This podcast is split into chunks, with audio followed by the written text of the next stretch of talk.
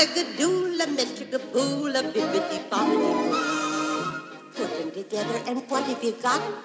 bobbidi Sejam bem-vindos ao Bibi Bob de Cast, seu podcast sobre o mundo mágico. Eu sou Fernanda Schmoltz e eu sou apaixonada pelos Três Cavaleiros. Eu sou a Manuela Elias e aquela musiquinha não sai da minha cabeça. Eu vou até Ai, inserir aqui para vocês saberem qual é que eu tô falando. pois é, estamos no nosso episódio aqui de ressaca de carnaval, né, Manu? E é. hoje a gente resolveu que a gente vai falar um pouquinho aí das conexões da Disney com o Brasil, mais especificamente aí a época, um pouco da época da guerra, né, da Segunda Guerra, que foi uma época bastante conturbada para Disney, um pouco sobre o Zé Carioca e os Três Cavaleiros, que são icônicos, não é mesmo? E Sim. Estão presentes aí em muito mais do que só o filme lá dos anos 40, né? A gente vai falar um pouquinho sobre isso. Mas antes, e-mails.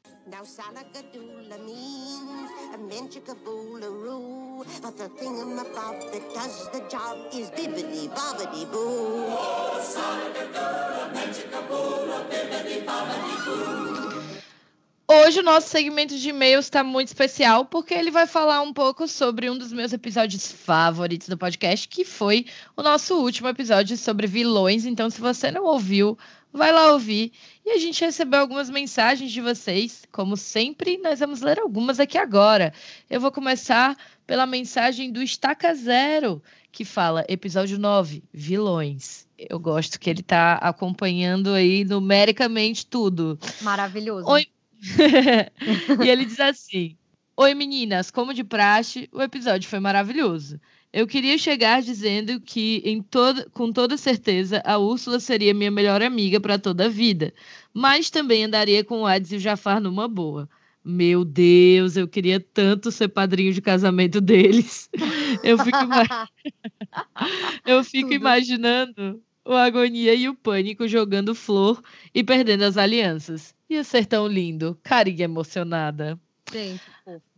A minha música favorita de vilão é Amigo do Outro Lado, apesar de Corações Infelizes e O Ragatão estar o Ratagão, Ratagão. homenagem para Fernanda. O Ragatão, Ragatanga. É porque é ele é tão, ele é tão ele é tão fabuloso que ele precisa de um nick, porque ele é lindíssimo, entendeu? Exatamente. Ele tá sempre cheio do Zoro lá, com a coroa da rainha. Eu acho que a gente pode chamar ele de Ragatão, sim. estarem no mesmo páreo. Gente, ele tem três músicas favoritas aqui, né? Então, Arrasou. muito bem. O vilão de quem eu tenho mais medo é o Chernabog, afinal, ele é o tinhoso da Disney, né, pessoas? Verdade. Mas, incrivelmente, o vilão que me deixa mais desconfortável é o Tamatoa, e eu adoro isso. O vilão que eu mais odeio, obviamente, é o Frollo, apesar da música dele ser um dos números mais grandiosos, se não o mais grandioso da Disney. A morte mais impactante para mim, com certeza, é a do Clayton. Olha só! Gente! Revelações.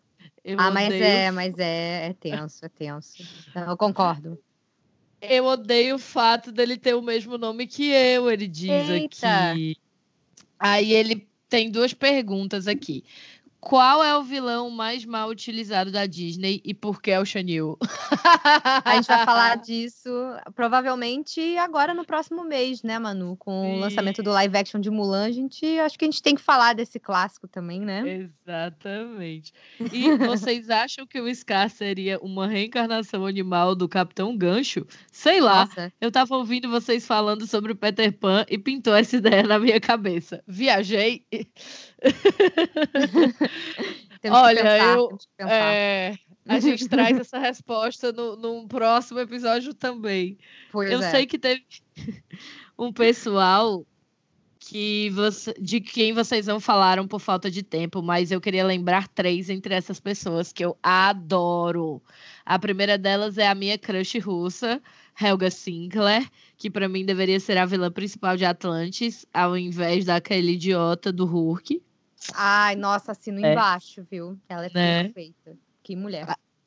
Aliás, eu ainda acho que ela pode ter sobrevivido àquela explosão do final do filme. Eu amei. A gente vai falar de Atlantis aqui ainda, que é muito nossa. underrated, né? Sim. A, A segunda é a, é a primeira e única Cruella de Vil. Sim, Verdade, a gente não falou da Cruella, né? a gente não falou da Cruella. Eu sei que Eram o que ela faz. É... vilões. Pois Nossa. é. É. Aí, aí ele diz assim: eu sei que o que ela faz é absurdamente errado, mas eu adoro a personalidade psicótica dela. e Gente, por tudo. último, mas não menos importante, John Silver, outro filme ah, Sim. esquecidíssimo da Disney também, que é o Planeta do Tesouro, um dos melhores anti-heróis da história da Disney. E para fechar, eu queria fazer uma menção ao Kenai de Irmão Urso, que apesar de não saber durante a maioria do filme, é o vilão do Coda. Verdade. Eu, eu tô ansioso pelo próximo episódio. Vocês alegram minha semana. Beijos. Ó, Ah, Cleiton, a gente curtiu o carnaval tanto que o nosso episódio vai ser de ressaca e não de carnaval. Mas tá Pois aqui, é. Obrigada pela mensagem. Aliás, os e-mails dessa semana ficaram bem grandes. O podcast também, né? O anterior, porque acho que é difícil falar de vilões da Disney e a gente não se perder aqui se divertindo, né? Então. É isso. Bom, nosso próximo e-mail é do Leonardo Faber, ou Faber. Eu acho que deve ser. Faber? Não. Faber. Castel. Se você for herdeiro da Faber Castell. Castel, Leonardo, manda, liga pra mim. Maravilhoso, manda mimos. Brincadeira. É, ele disse: Olá meninas, tudo bom? Obrigado por mais um podcast. Não tem mesmo como falar desses filmes sem lembrar deles, seja por é, deles, no caso, os vilões, seja por serem assustadores ou divertidos, ou ambas as coisas, os vilões são um grande destaque nas animações. Das eras antigas, Ouro e Prata, minha vilã mágica favorita é a Malévola. Foi um dos filmes que eu mais assisti dessa leva e até hoje lembro do tema musical que vinha com a aparição da Rainha do Inferno. Não creio que há um vilão humano marcante pra mim desse período. Tipo, a única que me lembro mais é a Cruella, mas muito mais pela atuação da Glenn Close. Nossa, aliás, o live action de Perfeita. 101 Dálmatas é perfeito, nossa. É, o que era aquela risada quando ela fala: Vou vestir os cães da Anitta com tanto gosto e prazer que ela chega a se inclinar pra trás, gente, a Glenn Close. Eu acho que a Glenn Close acabou fazendo a Cruella ficar ainda mais. A Cruella, ela que acho que deu mais a fama da Cruella, né, como Sim, vilã, porque todo mundo só odiava ela mesmo, que ela era só a megera que queria vestir os cachorrinhos, mas a Glenn Close é tão engraçada. Aliás, você já viu o 102 Dálmatas, amiga? Já, amiga, é excelente. Maravilhoso. Ela fazendo a terapia do Pavlov e aí toca o Big Bang e o cabelo dela que tava arrumadinho começa a ficar todo em pé de novo. Gente, eu amo, amo, amo. E é bom que tem o, o Gerard Depardieu de Minion dela nesse filme. Eu acho esse filme tudo pra mim. Eu tinha o Sim. DVD, ah, eu amava. Eu via mais do que o primeiro até. E realmente eu concordo que a Glenn Close deixou a Cruella mais mais conhecida, né? E até mais amada, porque ela trouxe esse ar mais engraçado também pra ela que, que a Cruella não Total. tinha no filme, né? É, eu tinha muito medo da Cruella também no desenho. Ela só reclamava lá com os ajudantes dela e era violenta e muito megera. Mas enfim, vamos continuar o e-mail aqui. É, ele disse: passando pela, pela era de bronze, eu vi muito Robin Hood, Bernardo e Bianca. Se o príncipe João era um mimado sem noção, a Madame Medusa era uma torturadora de menores sem limite, Era gente mesmo. maravilhosa. Era mesmo. Tem muito tempo que eu não vejo, inclusive. Eu É... tinha medo de Bernardo Bianca, tá? Eu tinha medo. Ai, pois é. É. Eu, eu, vivia- eu vivia nervosa com Bernardo e Bianca, mas enfim. É, voando pela Renascença, Úrsula e sua linguagem corporal são o que há de melhor no mundo, concordo. Eu, eu gostaria de dar um rolê com o Frolo só pra ver se o papo dele conseguiria me manipular. Gente, que horror.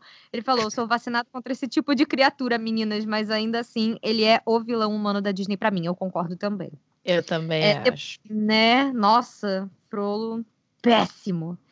Depois disso, não houve um vilão ou vilã que eu dissesse é esse. Mas acredito que é mais por não ter visto tantos filmes assim, ou os filmes que eu vi não tinham vilões de destaque. E eu digo isso pela maldade nua e crua mesmo, como Irmão Urso, Atlantis, Família do Futuro.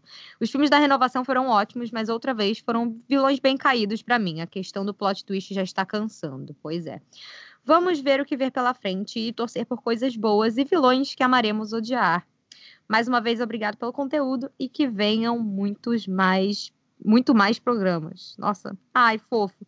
Muito É, lindo, ele botou gente. PS aqui também. Ele falou: se a sinopse de Raya for mantida a mesma, meu palpite é que pelo menos seja um personagem, seja um líder militar ou governante de uma das nações de Kumandra que vai fazer a vez de vilão e querer matar a Ciso, seja por medo da possibilidade dela destruir o mundo ou só por ser um sacana que deseja exterminar os, os dragões de uma vez por todas. Eu ainda acho que eles estão entrando numa fase agora de não materialidade, né? Então, Sim. eu ainda acho que vai ser uma coisa mais tipo Moana, uma coisa mais épica mesmo. Até porque a gente tá chegando num momento de problemas climáticos, então Uhum. a ideia de querer usar essa, essa analogia, né? Esse, esse Essa plot. de uma força grande da natureza, ou enfim. É uma, é uma ideia que tá começando a rolar com mais frequência. Então, eu ainda acho que não vai ter um vilão humano. Mas eu, Eu sinto saudade dos vilões clássicos. Pois é. Eu tô curiosíssima para ver o que, é que eles vão fazer nesse ano meio que eles estão assim dando uma pegada forte na cultura oriental, né, do jeito Pois deles. é. Vamos Sim. ver. Pois é, E vão ter aí, filmes, né? Tem o live action de Mulan, que vai ter uma, uma mudança meio inspirada também na história original e tentando se aproximar Uhum. um pouco mais da cultura chinesa. E o Raya, que para quem não sabe, é a próxima animação da Disney Animation, que tá marcada para sair em novembro lá fora. E aqui no Brasil, provavelmente na primeira semana de janeiro. E ela foi toda baseada em elementos das culturas do Sudeste Asiático. Então, vai ser um negócio bem diferentão, vai ser uma história de fantasia num, num mundo fictício, então vai ser realmente assim um negócio que a gente nunca viu. A gente É. fala mais sobre isso depois, né? Mas vamos lá, Exato. Manu. A gente recebeu mais um e-mail, né? Gente, aí a gente recebeu um e-mail aqui de o nome da, da, no- da, da- eita, tudo bom? O nome da pessoa é Ala da Rua Baker. E aí ela diz assim: Olá, queridas Fê e Manu. Seus podcasts estão maravilhosos, tão belos, como diria a Aurora. Obrigada. Sim. O conteúdo de vocês está sensacional. Eu ouvi de forma aleatória, não na ordem da postagem, o da Snow e da Ariel, e vocês conseguiram me deixar animados para o live. Olha. Desde que a Hailey foi escolhida, sabia que seria maravilhosa e cada vez mais me encanta. Oh, sabia que seria ma- maravilhosa e cada vez mais me encanta com sua voz doce e sua atuação e alguns trabalhos. Bom, além de elogiar vocês, gostaria de ajudar vocês. Sou fã da Hum. Disney desde muito pequeno. Fui, foi muito difícil largar as VHS e dar um alô para a era dos DVDs, mas acabei me acostumando. Sinto muita falta de coisas old da Disney e sou conhecido, sem querer me gabar, como enciclopédia Disney, porque meus amigos só sabem o básico e eu até a cor da meia do Shang posso acabar sabendo. eu amei. Estamos entre amigos aqui, gente. É nóis. O conteúdo tá bem completo. E se precisarem de um complemento em relação a algum filme, podem contar comigo. Me ofereço como parceiro. Que fofo! Ah, Também estou produzindo podcast de vários assuntos no meu canal. Ai, que legal! Há dois anos cogitei esse projeto, pois não me dou bem na frente das câmeras. Mas não se preocupem, vou falar de Disney, mas de forma bem mais técnica, que é como falo geralmente para as pessoas. E também falo de outros universos além da Casa do Rato. Quero amigos para compartilhar conhecimento e não rivais. Olha, fica bem tranquilo, mas muito fofo. Pois é, Não a se gente é preocupe. muito de boa. Sim, 100% de boa. Adorei, adorei quando foi falado dessa galera que inventa coisas nas redes sociais, como a vez que falaram que a Ariel largou a família por macho. Af, sem comentários. Enfim, novamente agradeço a vocês pela iniciativa de criar um podcast sobre Disney. Quase não vejo muito conteúdo interessante pela web e vocês, duas fadas madrinhas, puderam finalmente trazer esse presente para nós, loucos por Disney. Um abraço e sigam seus corações. E aí ele diz aqui ao Diego Cavalcante. Então eu acho que, gente, se vocês procurarem por ala da Rua Baker, vocês devem encontrar é, o material do Diego aí, pelo que eu tô entendendo no YouTube. E Diego, claro, Uhum. né? Vamos conversar, a gente pode colaborar para fazer aí um episódio na hora, com certeza. É, muito legal pra gente, pra gente, quanto mais gente falando de Disney, quanto mais gente conversando, discutindo, pensando sobre Disney, melhor, né? E é isso que faz a nossa comunidade tão bacana, porque a gente pode ter gente de todo tipo falando de todo assunto, né? A Disney é o infinito, dá para você pegar um micro nicho e falar daquilo pelo resto da sua vida. Então, muito pois é. obrigada é. pelas suas considerações, Diego. Eu fico feliz. Nossa, adorei. Adorei. A gente recebeu mais e-mails também, mas infelizmente a gente só pôde escolher três, porque, como a gente falou no início, são, são bem grandes. A galera se empolga para falar de vilões, né? Mas muito obrigada a todo mundo que mandou. E se você quiser ter a chance de aparecer no, no próximo programa, falando sobre o conteúdo desse daqui, se você quiser conversar com a gente um pouco mais aí também sobre a Era da Guerra, sobre os patos e pássaros da Disney, manda um e-mail para a gente, por favor, lá no bibdebobdecast.gmail.com e acompanhe a gente no Instagram e no Twitter também, que a gente está sempre postando conteúdo diferente por lá. Você encontra a gente como bibdecast nas duas redes. Isso aí, então agora vamos para o nosso episódio falar aí sobre os patos, os, as aves da, da, da companhia do rato.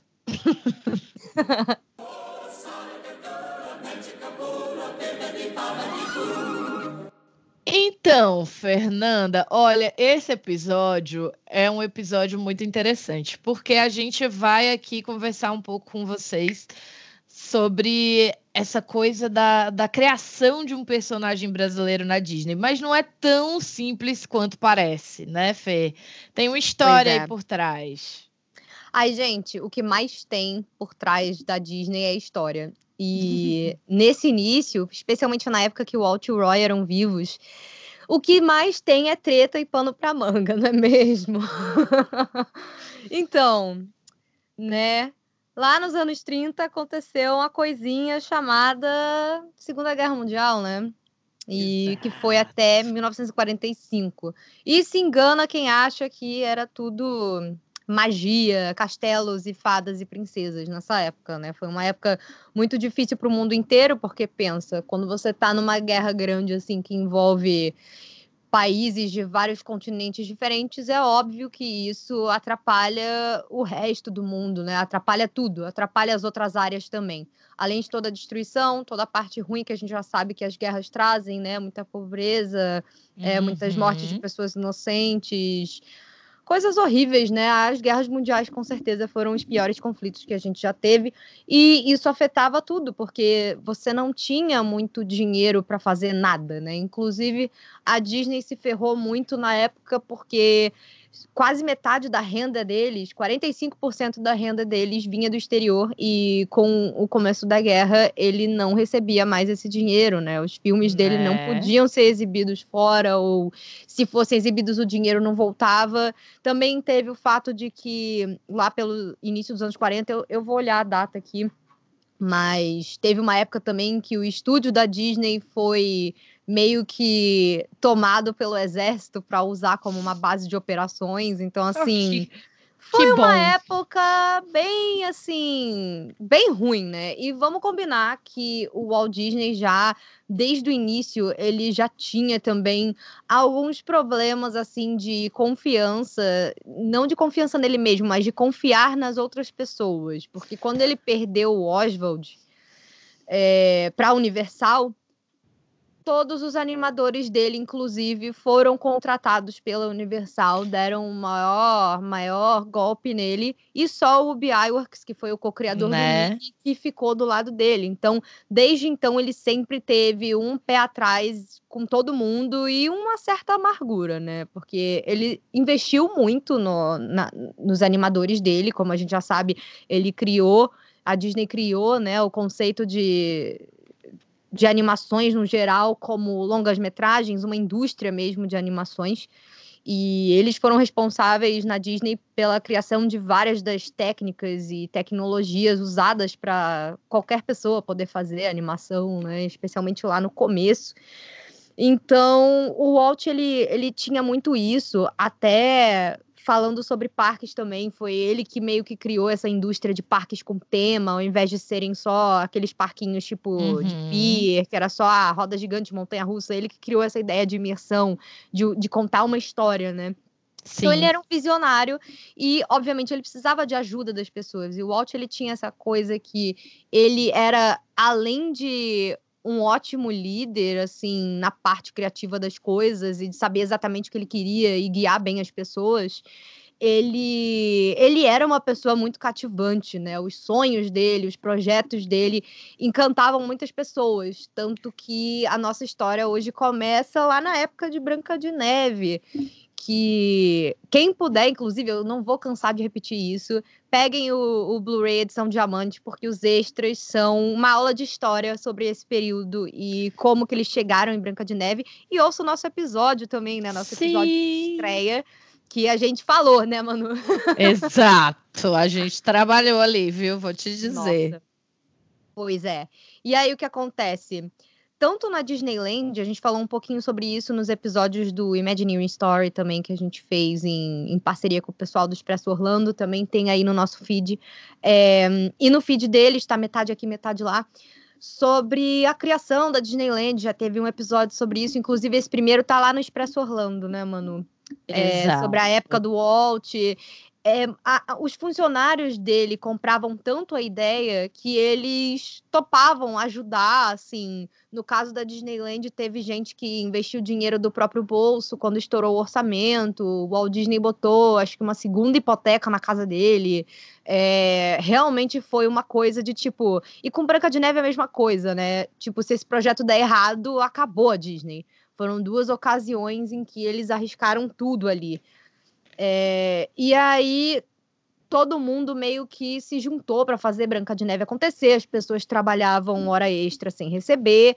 O Walt, nesse início da, da Disney, ele dava muitos bônus para as pessoas, ele é, realmente investia nos animadores. Tanto que para você conseguir criar um filme grande como Branca de Neve, sendo que nove anos antes eles estavam fazendo o primeiro curta com som em preto e branco, né? Sim. Obviamente teve que rolar muita pesquisa e todo mundo que estava ali, que acabou ficando até o final, eram pessoas que realmente se apaixonaram por aquilo ali e quiseram se juntar para fazer rolar, né? Então, todo mundo ali meio que tinha essa confiança no Walt, esse carinho pelo Walt e também compraram as ideias deles. Só que na época da guerra, que acontece? O Walt ele não tinha muito, ele não, não tinha muito recurso e ele tinha feito algumas promessas e isso foi um pouco problemático. Na época de Branca de Neve, assim, antes ele dava 20% do lucro para os animadores, mas o que acontece? Chegou um momento, depois do sucesso de Branca de Neve, que ele resolveu que ele ia dar bônus para quem ele achou que foi importante. É isso. E quem não ganhou os animadores que ele não considerava, tipo, fundamentais, sei lá, tipo, cabeça de cada departamento, ele prometeu que ele daria aumento de salário e bônus e essas coisas nos próximos filmes. Mas o que que acontece? A guerra chegou. Então, Pinóquio e Fantasia foram super flops, não tinha dinheiro para isso. E aí a Disney entrou numa super crise financeira, o que fez com que os animadores começassem a se sentir é, prejudicados. E aí o que aconteceu? Eles resolveram sindicalizar. Sim. E o Walt Disney, minha gente, o Walt Disney odiava sindicatos. O Walt Disney simplesmente se sentiu traidaço porque ele sempre dava o que ele podia lá no início, sempre investia em todo mundo, e ele achou que era uma traição logo nesse momento difícil, que ele estava todo ferrado lá, que o estúdio estava sem dinheiro, a galera querer começar a reivindicar coisa, querer processar e tudo mais. Assim, a gente tem que falar sobre isso, que ah, os trabalhadores estão no direito deles, né? Assim, Com certeza, Walt... né, amiga? É. Sinto muito o Walt Disney, mas não existe almoço grátis. Pois é. A vida não é, é, assim. Exatamente. E aí rolou uma super treta, rolou uma greve de animadores da Disney em 41. Eu Inclusive, amo. qualquer hora dá pra gente fazer um episódio maior sobre isso, porque é uma história muito boa. Sim. e a Disney se viu ferrada sem dinheiro, sem animadores. O Walt já tava querendo enganar alguém ali, entendeu? E aí o que acontece? Ele tem a chance de ser recrutado como embaixador pela galera do estado mesmo, né? O, acho que era até foi um Rockefeller que recrutou ele, inclusive, para vir para a América Latina numa missão de aproximação. O que, que acontece? É, isso a galera de hoje em dia também vai se identificar muito. Tinha o famoso fantasma do comunismo, sabe? Aquele do lençolzinho, burro. Então, tinha o famoso fantasma do comunismo. Aquele que quando e... você levanta o lençol não tem ninguém embaixo. Eu amo. Exatamente, esse mesmo, o próprio.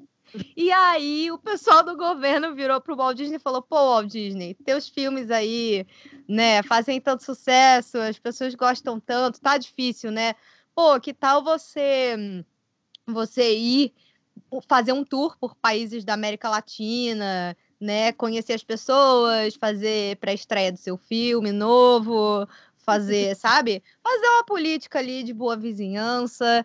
E com isso ele acabou fazendo aí tour por alguns países e foi daí que nasceu o Zé Carioca e o Pantito. No final das contas, todo mundo tinha medo do comunismo, que nunca realmente foi uma ameaça. o fantasma do comunismo é responsável por a gente ter um personagem brasileiro na, na Disney. Disney. ah, eu acho que agora eu devia agradecer o comunismo. Mais uma vez. Muito obrigada, fantasma do comunismo. comunismo foi ótimo. Você arrasou. Eu amei. É isso, né, gente? E Você vê que às vezes. Teve... Pode falar. Não, você vê que às vezes, né, uma pessoa vai ali fazer uma coisa e ela sai como? Com outra. É assim que acontece. Pois é. Mas o mais importante de dizer também é o Roy insistiu muito pro Walt ir, porque o Walt era assim, era inegociável, né? Ele tava putaço e não queria, não queria fazer acordo com ninguém, dane-se a galera. Então o Roy, que era um pouco mais, digamos assim, comedido e responsável com a parte do dinheiro, ele meio que ficou segurando as pontas na Disney enquanto o Walt fazia esse tour aí, que demorou acho que uns meses, se eu não me engano. E, e aí ele foi tentar dar uma acalmada nos ânimos da galera para tentar contornar essa greve aí. Enquanto o Walt vinha, né, aqui fazer esse trabalho, ele, inclusive, aqui no Brasil, ele se hospedou no Copacabana Palace, no Rio de Janeiro. Tanto que a gente tem aquela foto famosa dele deitado na areia de Copacabana com a câmera na mão, né? Tem fotos maravilhosas do Walt com vários garotos na praia, eu indico. Procurem no Google. Sim, tem muita coisa a mais que dá para falar dessa época, mas eu acho que a gente poderia abordar isso num outro episódio, talvez quando a gente for falar da Era da Guerra com mais calma, né, amiga? Porque sim, a gente está falando sim. de carnaval aqui, então estamos falando, né, um pouquinho do Zé Carioca, um pouquinho dessa vibe, desse sangue latino na Disney, né? É, gente, essa vibe boa, que a gente, um país inteiro como o Brasil, se transforma num papagaio. Eu acho até emblemático, entendeu? Eu acho. Um papagaio carioca malandrilson. Basicamente um avatar do, do protagonista do Ópera do Malandro, né? Exatamente. E aí o que acontece? Eles não tinham dinheiro para continuar fazendo longas metragens nessa época. O único filme que continuou sem ser engavetado foi Bambi, inclusive, e só que ele ia andando muito devagar. Então ele ficou em produção assim muito tempo. E aí o que acontece? Eles tiveram que tirar dinheiro de onde, de onde tivesse, né? E aí a Disney acabou entrando nessa época conturbadaça onde eles começaram a fazer curtas de propaganda política, antinazismo. E aqueles curtas que hoje a gente olha e fala: Meu Deus, rato, por quê? Quem não conhece né? a história deve achar que o Walt Disney estava muito revoltado, mas na verdade eles estavam só pagando as contas mesmo. Né? Exatamente. Inclusive, gente, né? Pelo amor de Deus, duas coisas que são muito, muito importantes a gente afirmar aqui sobre essa época é uma empresa, uma empresa precisa sobreviver, ela precisa pagar Exato. suas contas, mas trabalhar com ética é essencial. Muita uhum. gente fala que o Walt Disney, né, uma das maiores falácias, eu acho, uma das maiores coisas que eu tenho muita dó da vida do Walt Disney é que as pessoas têm a pachorra de dizer que o Walt Disney era antissemita. Gente, pelo amor de Nossa. Deus. Não, Socorro, certo? Não, isso não existe, isso é loucura. Ele fez propaganda antinazista para ganhar dinheiro, mas também porque é o, é o óbvio a se fazer, né? Não, e também porque tanto o Walt, o Walt principalmente, né? O Roy também, mas o Walt principalmente era extremamente patriota. A gente pode ver o legado disso nos parques até hoje. Ele era um cidadão tipicamente americano que cresceu na cidadezinha, passou por muita coisa, morou na Uhum. fazenda.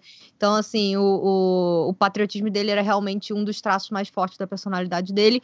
E, claro, né, você estando ali na guerra, do lado dos aliados, é, você vai. Né, se você tá, tá fazendo É. aqui uns curtas para ajudar na propaganda de guerra, você vai, vai all the Se way. ele assim. podia usar isso, né? Eu acho que assim, tá certo.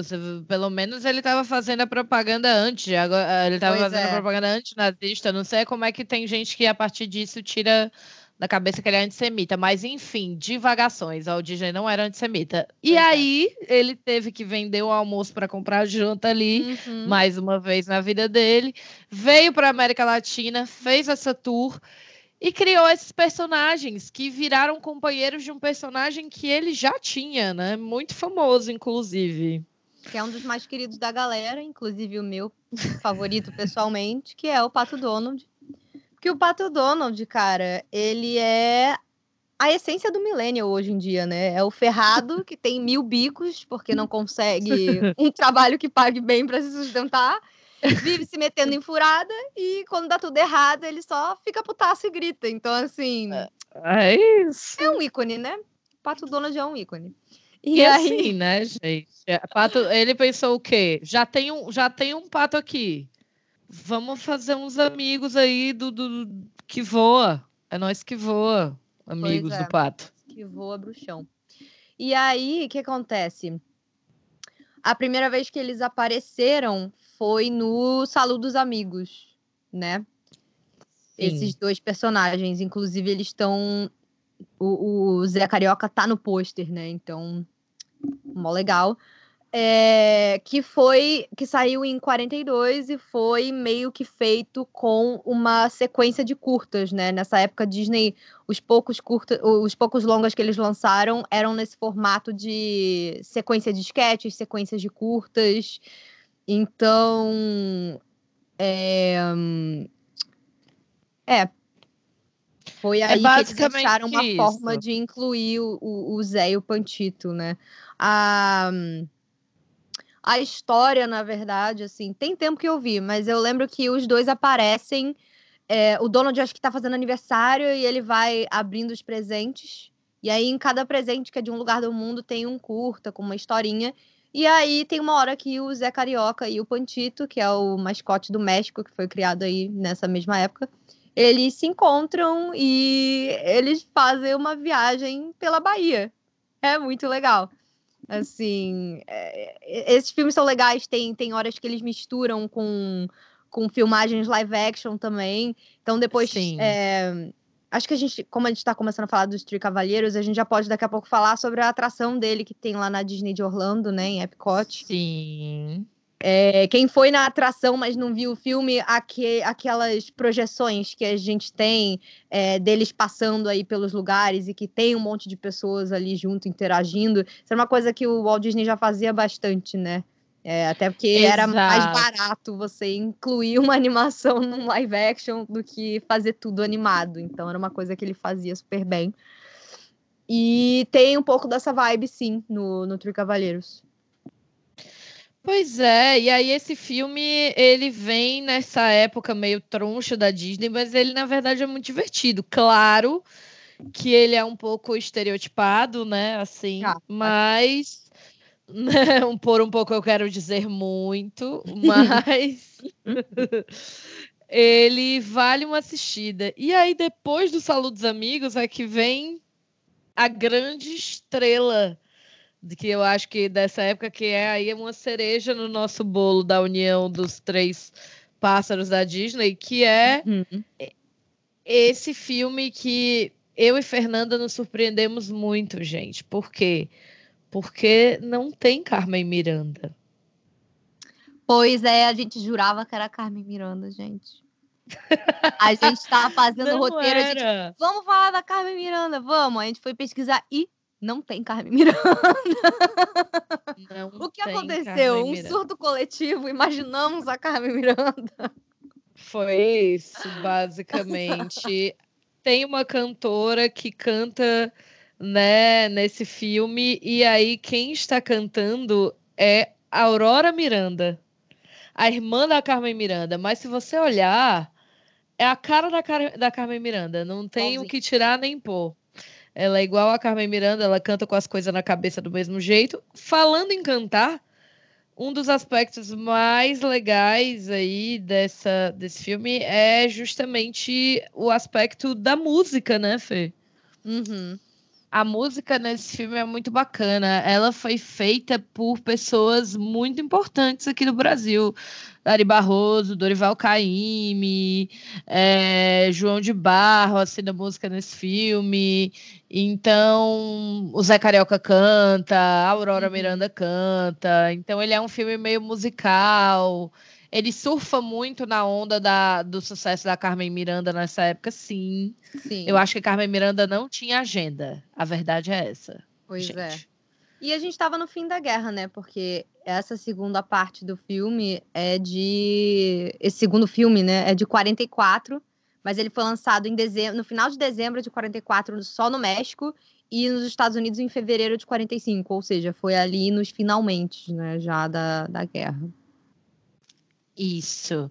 E aí a gente sabe assim. Então a gente tem dois filmes, né? O. Uhum primeiro, que é o Você o Já Foi à Bahia. O Saludos Amigos. E o segundo, que é o Você Já Foi à Bahia, que é o. É verdade. The Tri Cavalheiros. Então, né? eu posso fazer uma confissão? Eu confundo um pouco os dois. Eu também. eu não sei se o que eu descrevi eu era o Saludos Amigos ou era o Tri Cavalheiro, gente, mas eu acho que o, o Saludos Amigos era o que tem os presentes do Donald, não é? Não. É o Tri Cavaleiros? Não. Ah, o, o é não, o Tri Cavaleiros. Então, aqui pra mim que é o Tri Cavaleiros. Eu acho que o Saludos Amigos eu ainda não assisti seu nome. é o é. Tricabaleiros. O que é. tem a Aurora Miranda e a música, que é, é o mais é. conhecido.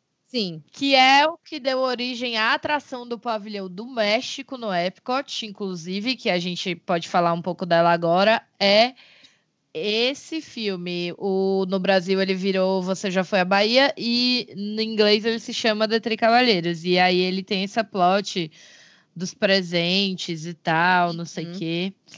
É...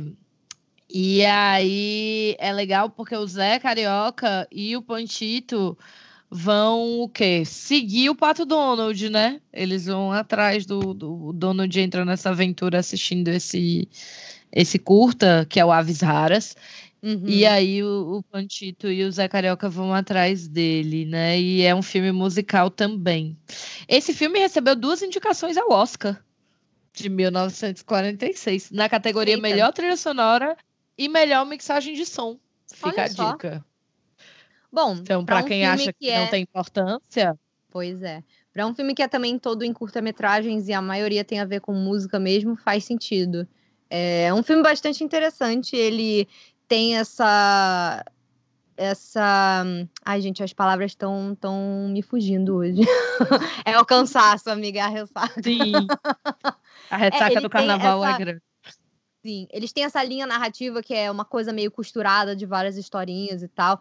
É, pode parecer meio chato, mas eu acho que vale a pena para todo mundo que gosta de Disney, quer se aprofundar um pouquinho mais. É, é uma experiência interessante, assim. Tem umas partes que são um pouquinho.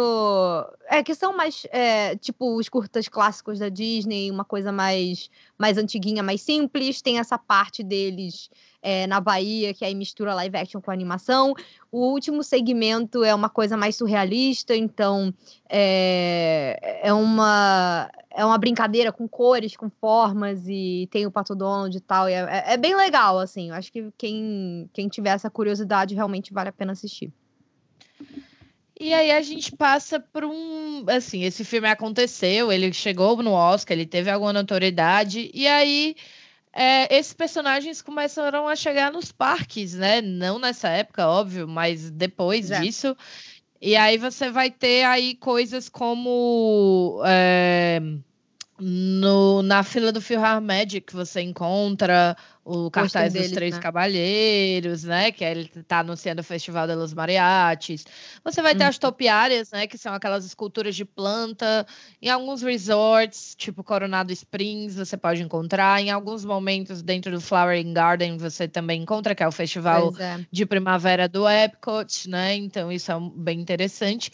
E aí, você tem a atração em si, que ela fica dentro do pavilhão do México. É muito legal essa atração. Lá tem um restaurante chamado Cantina de San Angel e uhum. lá embaixo tem um barquinho que você entra no barquinho e faz uma viagem meio que por essa jornada aí pelo México.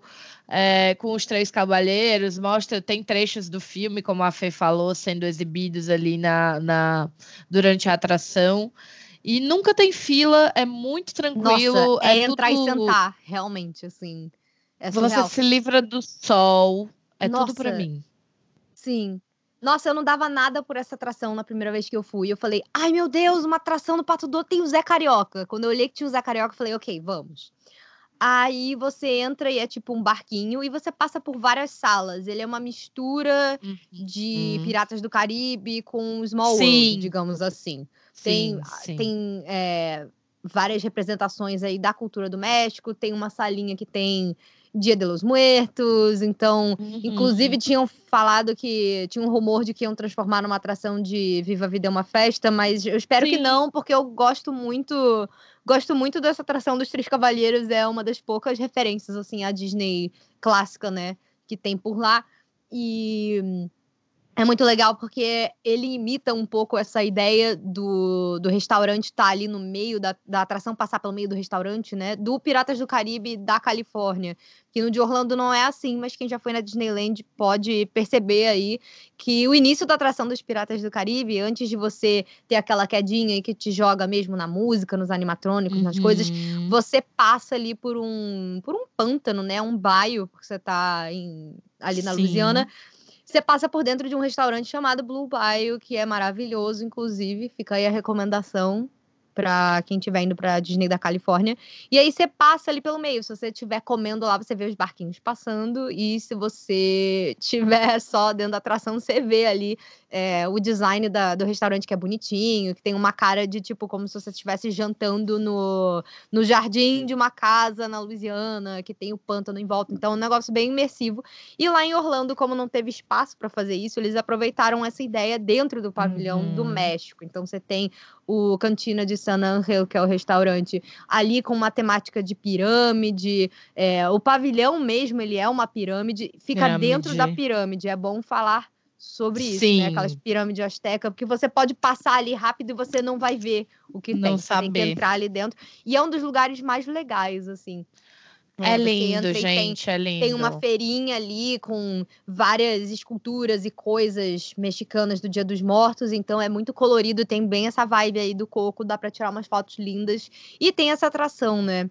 E ela é muito uhum. divertida, ela é muito legal. Se você gosta da cultura do México, tem vontade de conhecer, essa atração é uma gracinha. E infelizmente o Zé Carioca não aparece para tirar foto lá. Sabe não. qual é o lugar onde ele aparece, amiga?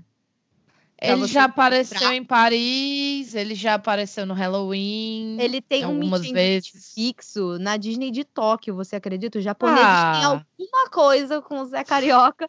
Achei o máximo. Que random. Assim, um pouquinho caro de ir até lá, né? Difícil. Mas um dia, um dia tiraremos nossa foto com o Zé Carioca, amiga, eu acredito.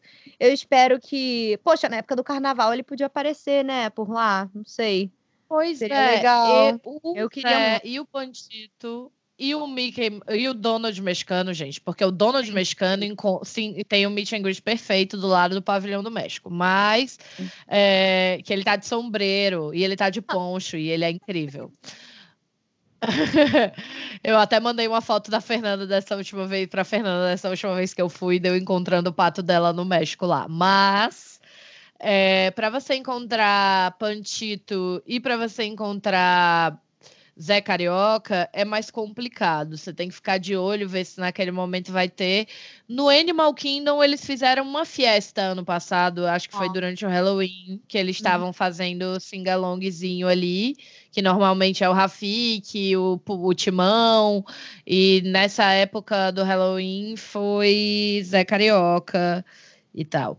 Mas varia muito. Eu já vi meet and greet deles em Paris, mas fixo mesmo só lá no Japão, o que é bem engraçado até se você parar né? para pensar, né? Aleatório. bem aleatório. E aí, gente, além dos parques, eles aparecem mais recentemente numa num contexto bem interessante, né? Pois é. Até. é. É, eles fizeram uma aparição, tanto o Zé quanto o Pantito, geralmente eles aparecem juntos. Eles apareceram no DuckTales, no episódio, nessa versão nova de DuckTales. Hum. E, e o que acontece? Fizeram uma tentativa de uma série dos Três Cavalheiros, com uma história mais. Né, com um plot mais desenvolvido e tal. A gente vai até comentar aí com vocês. Teve 13 episódios, chama Legend of the Three Cavalheiros. E ela foi produzida pela, pela Disney Interactive e olha que coisa doida. Ela só saiu num aplicativo nas Filipinas. Eu amo, Oi? é muito randômico o negócio do, e é muito do, dos boa três essa cavalos. série. Eu vi o início dela e eu achei assim a ideia muito boa e os personagens, a dinâmica deles funciona muito bem.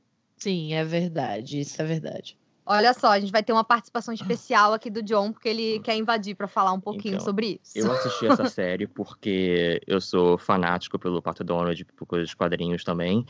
E das coisas, o que mais me, me, assustou nessa série, ela é muito bem produzida, é uma animação top de linha, coisa que poderia passar em qualquer lugar e não tem, eu não ela foi produzida quase que em segredo, do nada vazou sete episódios disso, e da onde é que veio isso? Ninguém e, sabe. E, de alguma forma isso foi lançado só nesse negócio das Filipinas, e agora saiu no Disney agora Plus. Agora foi pro Disney Plus. Eu não sei o que foi isso, mas eu, eu, eu estou ofendido. pois é. Gente. É, enquanto o Disney Plus não chega aqui no Brasil, dá pra gente fazer o Jack Sparrow, não é mesmo? Pra quem não quiser é. esperar. E já tem aí, né, na Baía dos Piratas aí você já encontra provavelmente os episódios. É mas é esse ano vai Jack Sparrow. Pois é, mas é? Não tem por que a gente acreditar que essa série não vai entrar junto com as outras coisas clássicas da Disney no Disney Plus em todos os catálogos do mundo, né? A gente não sabe também como é que vai ser, se vai ser tipo Netflix, que algumas coisas entram e saem, se ele vai entrar já com as mesmas coisas lá dos Estados Unidos, mas eu acho bem plausível que essa série já entre logo, até porque eles precisam desse tipo de conteúdo, né? Conteúdo de Disney Channel e, essas séries animadas. Isso chama muito a atenção junto com, com coisas antigas também, né? O Disney Plus, por enquanto, tá uma coisa mais assim mesmo, um compiladão de, de coisas que você não imaginaria ver da Disney, algumas coisinhas originais, muitos documentários, né? Um seriado ótimo sobre casamento, que eu choro sempre. Mas Ai, é eu isso. Ver ainda. Eu tô pouco... Essa série apareceu do nada aí de uma maneira meio obscura, mas a plot dela é bem é bem interessante assim. Eu, eu achei, eu achei uma coisa uma coisa interessante, fala sobre eles serem aventureiros, mantém essa ideia um pouco, né? É, a e... ideia é que eles herdaram uma cabana do tio de, do, do, Acho que é um bisavô, não é? Um negócio assim. É, só que todos eles têm a mesma. acham que eles são os herdeiros. Ah, entendi. Mas não são os três juntos que herdaram? São os três juntos, né? Que eu me lembro do que a gente viu. Uhum. Eu acho que é isso. No final das contas, eles brigam, mas eles acabam tendo que herdar os três, e dentro dessa cabana estranha aí, eles acham um livro mágico que fala que eles são é, é que, que, eles têm uns ancestrais que eram os três cavaleiros originais e que eles eram muito famosos e tal. e esses ancestrais deles tinham meio que prendido um, um bruxo, né, num, num, cajado, um negócio assim. Só que aí o bisneto, tataraneto, sei lá, desse cara também apareceu aí querendo causar tretas e aí essa é a desculpa para eles fazerem o tal do livro mágico e as aventuras, né, que nem no que nem no, no filme no antigo. filme, né? Essa série se chama The Legend of the Three Cavaleiros e ela é, tem ela é do ano passado, ela é de 2018. Retrasada, ela é de 2018. É, ela é de 2018. E aí ela tem esse, esse, esse mote, são 13 episódios, na verdade, não são sete. Além da participação dos Três Cavaleiros no DuckTales, eles também participaram de dois episódios dos shorts do Mickey. Eu não sei se vocês já viram, gente, os, os, novos, novos curtas da, de animação do Mickey Mouse, que é lindo demais. Eu amo, eu amo, nossa. Perfeito. Tem Passa no YouTube tudo, Disney inclusive. Plus, no YouTube, pois é. No Disney E- Channel, né? Mas tem no Disney Disney Plus Channel. também. Do Disney Plus também. Pois é, é. isso. Gente, Essas não são É. difíceis de achar, assim. não. Especialmente pra quem sabe inglês, tem todos os que já saíram num canal do Mickey Mouse oficial. Só procurar que tem as temporadas lá. E eles É. aparecem no Feliz Cumpleaños e no Mickey's Perfecto Day. Sempre com Uhum. uma, um, um, um motezinho meio espanhol, meio mexicano nos títulos, fica a dica É. aí. Então, é, é, é muito interessante a gente pensar na perspectiva desses personagens e da criação deles, porque e do que que se faz depois com eles, né, amiga? Porque assim, Pois eles não surgem do nada, eles, eles surgem por um propósito muito específico, mas eles vão ganhando o carinho das pessoas que vai fazendo com que eles permaneçam. Então não é porque você vai fazer uma coisa que ela tem que ser mal feita só porque você vai fazer ela porque você está num momento de necessidade, né? Eu acho que é uma, uma lição aí que a gente tira Pois é. apesar dos defeitos, das questões deles serem estereotipados e tal e tudo mais, E deles terem assim, surgido nesse é- contexto polêmico, né? Para lutar contra o fantasma do comunismo na Segunda Guerra. você vê que não foi uma coisa feita de forma Pois é. desrespeitosa, né? Porque Sim. É uma coisa que, que vai se construindo mesmo com, É, com o tempo. recentemente tá ficando menos estereotipado, né? Você Uhum, pode ver um pouco mais de nuance. É, é o, o, John falou aqui também que, que tanto o Zé quanto o Pantito também estão aparecendo, né, em alguns quadrinhos mais recentes do, do Dom Rosa, né? É, são quadrinhos. São, são duas histórias de umas 30 páginas cada uma que são muito boas, que é o Return of the Three Caballeros, que o Don Rosa é um dos artistas mais conhecidos do, do Pato Donald. E o jeito que ele incorpora os personagens é muito bom, porque a premissa dela era que mais ou menos que o Donald ele- ele tá lá, ele tá se ferrando de todos os cantos, porque o tio Patinhas demite ele, de- chuta ele pela porta, a Margarida dá um fora nele, o Gastão aparece pra se ferrar, e os sobrinhos ficam, olhando. Ele virou né, Homem-Aranha. é, Os sobrinhos ficam olhando pensando, poxa, coitado do tio Donald, ele só se ferra. E aí ele se reencontra com o, o Zé Carioca e o Panchito, e eles são. Eles adoram o Donald. Então eles são, eles são as únicas pessoas que tratam o Donald como, como amigos de verdade, eles são os grandes Sim. brothers do Donald. Ah, que.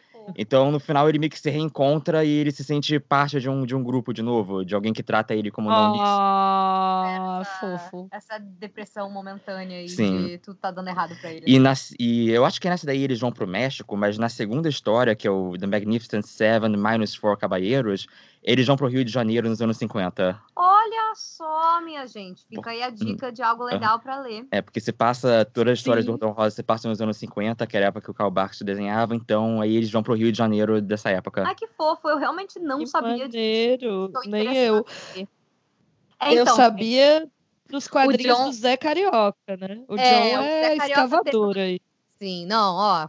Com coisa de pato dono, de patos da Disney, eu acho que o John é o maior conhecedor aqui do Brasil. Dá pra gente dar esse título para você, cremoso. o prêmio de conhecedor de Pato Donald, de patos da Disney. É esse prêmio. Ah. Pelo menos o prêmio aqui do Bibi de Bob de Cash. Ah. Quem discorda, Sim, pode discordar aí na sua casa. é, quem discorda. quadrinhos também é que são os próprios quadrinhos brasileiros do Zé Carioca que foram feitos no Brasil, porque Sim. é a revista do Pato Donald do, no- da Abril foi uma das primeiras publicações em quadrinhos da Abril Uhum. na época, e muita coisa que foi feita aqui no Brasil, então muito uma, uma mitologia do, do Zé Carioca com personagens secundários e outros personagens tipo Peninha, que é, foram muito desenvolvidos aqui, porque assim como tem muita coisa na Itália feita feita da Disney atualmente e até hoje, lá, na, lá nessa, na, na, época dos anos 70, 80 e até 90, muita coisa brasileira foi feita. Sim, eu li muito quadrinho do Zé Carioca quando eu era criança. Muito quadrinho do Zé Carioca. Ele é um personagem super é, do meu métier ali infantil, porque eu aprendi a ler lendo Pato Donald, Turma da Mônica e Zé Carioca. Então, são coisas que marcaram muito a Três minha infância, né? né? Pois é. Eu lembro, eu tenho uma memória assim, não é nem de uma história específica, mas eu lembro que tinha um quadrinho do Zé Carioca, assim, um gibizinho do Zé Carioca, na casa de uma das minhas avós. Uhum. E eu lembro que sempre que eu ia lá, eu dava uma, uma folhada, lia uns pedaços de novo. Sim legal, assim. É, muito bacana porque de saber da onde que ele tinha vindo. Gente, por que, que a Disney criou um personagem logo do Brasil, sabe? E aí a gente crescer e, e pesquisar e ver que a história é essa, assim. É. é. É muito doido, né? E dele ser um papagaio, porque o papagaio é uma ave típica brasileira, é colorida, é, é fala verde, demais. Amarelo, sim, é, verde, amarela, fala Brasil. muito. Hum. Tem toda a coisa do samba, né? Que é uma coisa bem. É, é, o tipo de coisa que o gringo pensa primeiro quando pensa no sim, Brasil, né? É o samba, o carnaval e o futebol. Então, ele e tá ali com o pandeirinho. Malandrão. É. é, ele tá lá com o pandeirinho, o chapéu dele de malandro. E é isto. Mas. E é isto. O melhor é... do Brasil é o brasileiro. O melhor do Brasil é o Zé Carioca. E posso falar, também eu acho ótimo ele ser um papagaio, porque o povo que fala, hein? A é gente isso, gosta amiga. de conversar. Conversar é bondade conversar. sua. Conversar, fofocar, futricar. Vamos falar a verdade, gente. A gente adora uma fofoca, galera. Pois nós acabamos aqui de fofocar sobre a criação do trio aí latino-americano. Eu amo que a Latinoamérica foi resumida só ao Brasil mesmo, porque o México não é América Latina. Mas é. é isso, Disney e suas loucurinhas que nós amamos tirar uma onda com elas aí depois. É, gente, esse é o nosso episódio de hoje, um episódio sem cortes, um episódio aí bonito, explícito para vocês. E é. um episódio de ressaca de carnaval para vocês aprenderem um pouquinho aí da história da Disney e da nossa cultura com a Disney também. Pois é, obrigada, John, pela participação relâmpago. E invadiu de última hora. É porque ele não resistiu. Ele toda hora ficava olhando para trás, porque ele tá editando vídeo aqui do meu lado. Ele ficava olhando para trás, assim, tipo, eu quero entrar, deixa eu entrar, deixa eu entrar. Aí quando a gente começou a falar, assim, chegar perto da parte dos quadrinhos, aí ele não resistiu, né? Pobre de mim. Da, da série do Legends of the Three Cavaleiros. Gente, fica aí a recomendação, hein? Esses é... quadrinhos do. Como é que é o nome de novo? Do, do Dom, Dom Rosa. Rosa. É. é. Three Cavaleiros Ride Again, né? uhum. né? E Magnificent Seven, Seven minus Four Cavaleiros. Gente, Seven minus 7 menos 4 Cavaleiros. É, muito bom. Procurem aí. A gente também recomenda o filme dos Três Cavalheiros, o, o antigo, lá dos anos 40. É uma experiência Você já legal. foi a Bahia em português? Sim, sim. É, e essa série, o Legend of the Three Cavaleiros, que é um, foi uma surpresa, né? Veja um episódio do DuckTales também que eles aparecem. É a mesma vibe, né? Eles estão com, com um design parecido do DuckTales, não estão? Mais ou menos. A, essa série dos Três Cavaleiros é mais inspirada nos curtas, enquanto Entendi. o, o DuckTales é mais inspirado nos quadrinhos. Então eles têm um visual um pouco mais angular, mas. Hum. É, eu achei hum. interessante, foi a única. A, un... a, única vez que eu vejo desde o, o, o Três Caballeiros mesmo, que eu vejo colocar um brasileiro para fazer a voz da carioca. Ah, isso é então, é muito legal. Então ele de fato, você percebe que não é, é um americano chutando é. um sotaque aleatório. É, quando ele do nada fala uma palavra em português, é, você vê que é, é, alguém daqui é, porque ele chega, ele já aparece no episódio, e olha, olha pro, pro Guinzazinho e fala, os patinhos! É. pois é. Muito bom. É isso, muito gente. Bom. Curtam Zé Carioca, curtam os Três Cavalheiros quando forem na Disney. Tira fotinho com o Donald mexicano, vai na atração, é bom para descansar os pés, é na sombra, e isso em Orlando é raro. É né? verdade. É né? muito pouquinho e vamos enaltecer o... as aves, né? As aves. É isso. é um episódio sobre a criação das aves na Disney. Maravilhoso. E é isso, gente. Muito obrigada por terem ouvido mais esse episódio. Se vocês quiserem encontrar a gente, é só procurar nas redes sociais. Como é que a gente te encontra, Fernanda? Então, se vocês quiserem, primeiro vamos reforçar aqui, sigam a gente no Instagram e no Twitter para mais informações em tempo real de Disney, que a gente não consegue calar a boca aqui, aproveitando que a gente está falando sobre isso. Siga a gente lá, é arroba Bibidcast, e manda o teu e-mail aí, se você acha que a gente esqueceu de falar alguma coisa interessante, que essa época foi polêmica, não é mesmo? E se você tem alguma memória legal do Zé Carioca, alguma curiosidade que você queira compartilhar com a gente e queira aparecer aí no próximo episódio, manda um e-mail para a gente no bibdebobdecast.gmail.com. Para falar comigo, você me encontra no YouTube. Meu canal se chama Sugar Rush, é youtube.com/barra Sugar Rush TV. E nas redes sociais, vocês me encontram no Instagram e no Twitter como arroba Fernanda Schmoltz. Meu sobrenome é S-C-H-M-O-L-Z. E você, Manu, como é que a gente te encontra? Para falar comigo, você me encontra lá no arroba Amiga do Rato no Instagram. E aí é só mandar uma DM, é só seguir lá que a gente conversa. Daqui a pouco vai ter novidades da programação nova que sai em março desse Instagram. Oremos todos juntos que vai dar Oremos. certo. Então é isso, galera. Muito obrigada por estarem aqui mais uma vez. A gente se encontra no próximo episódio. Um beijo e tchau. Tchau, galera. Bibidi, Bobidi, Boo! Goodness me, it's getting late. Hurry up, dear. The ball can't wait. Have a good time. Dance. Be gay. Now off you go. You're on your way.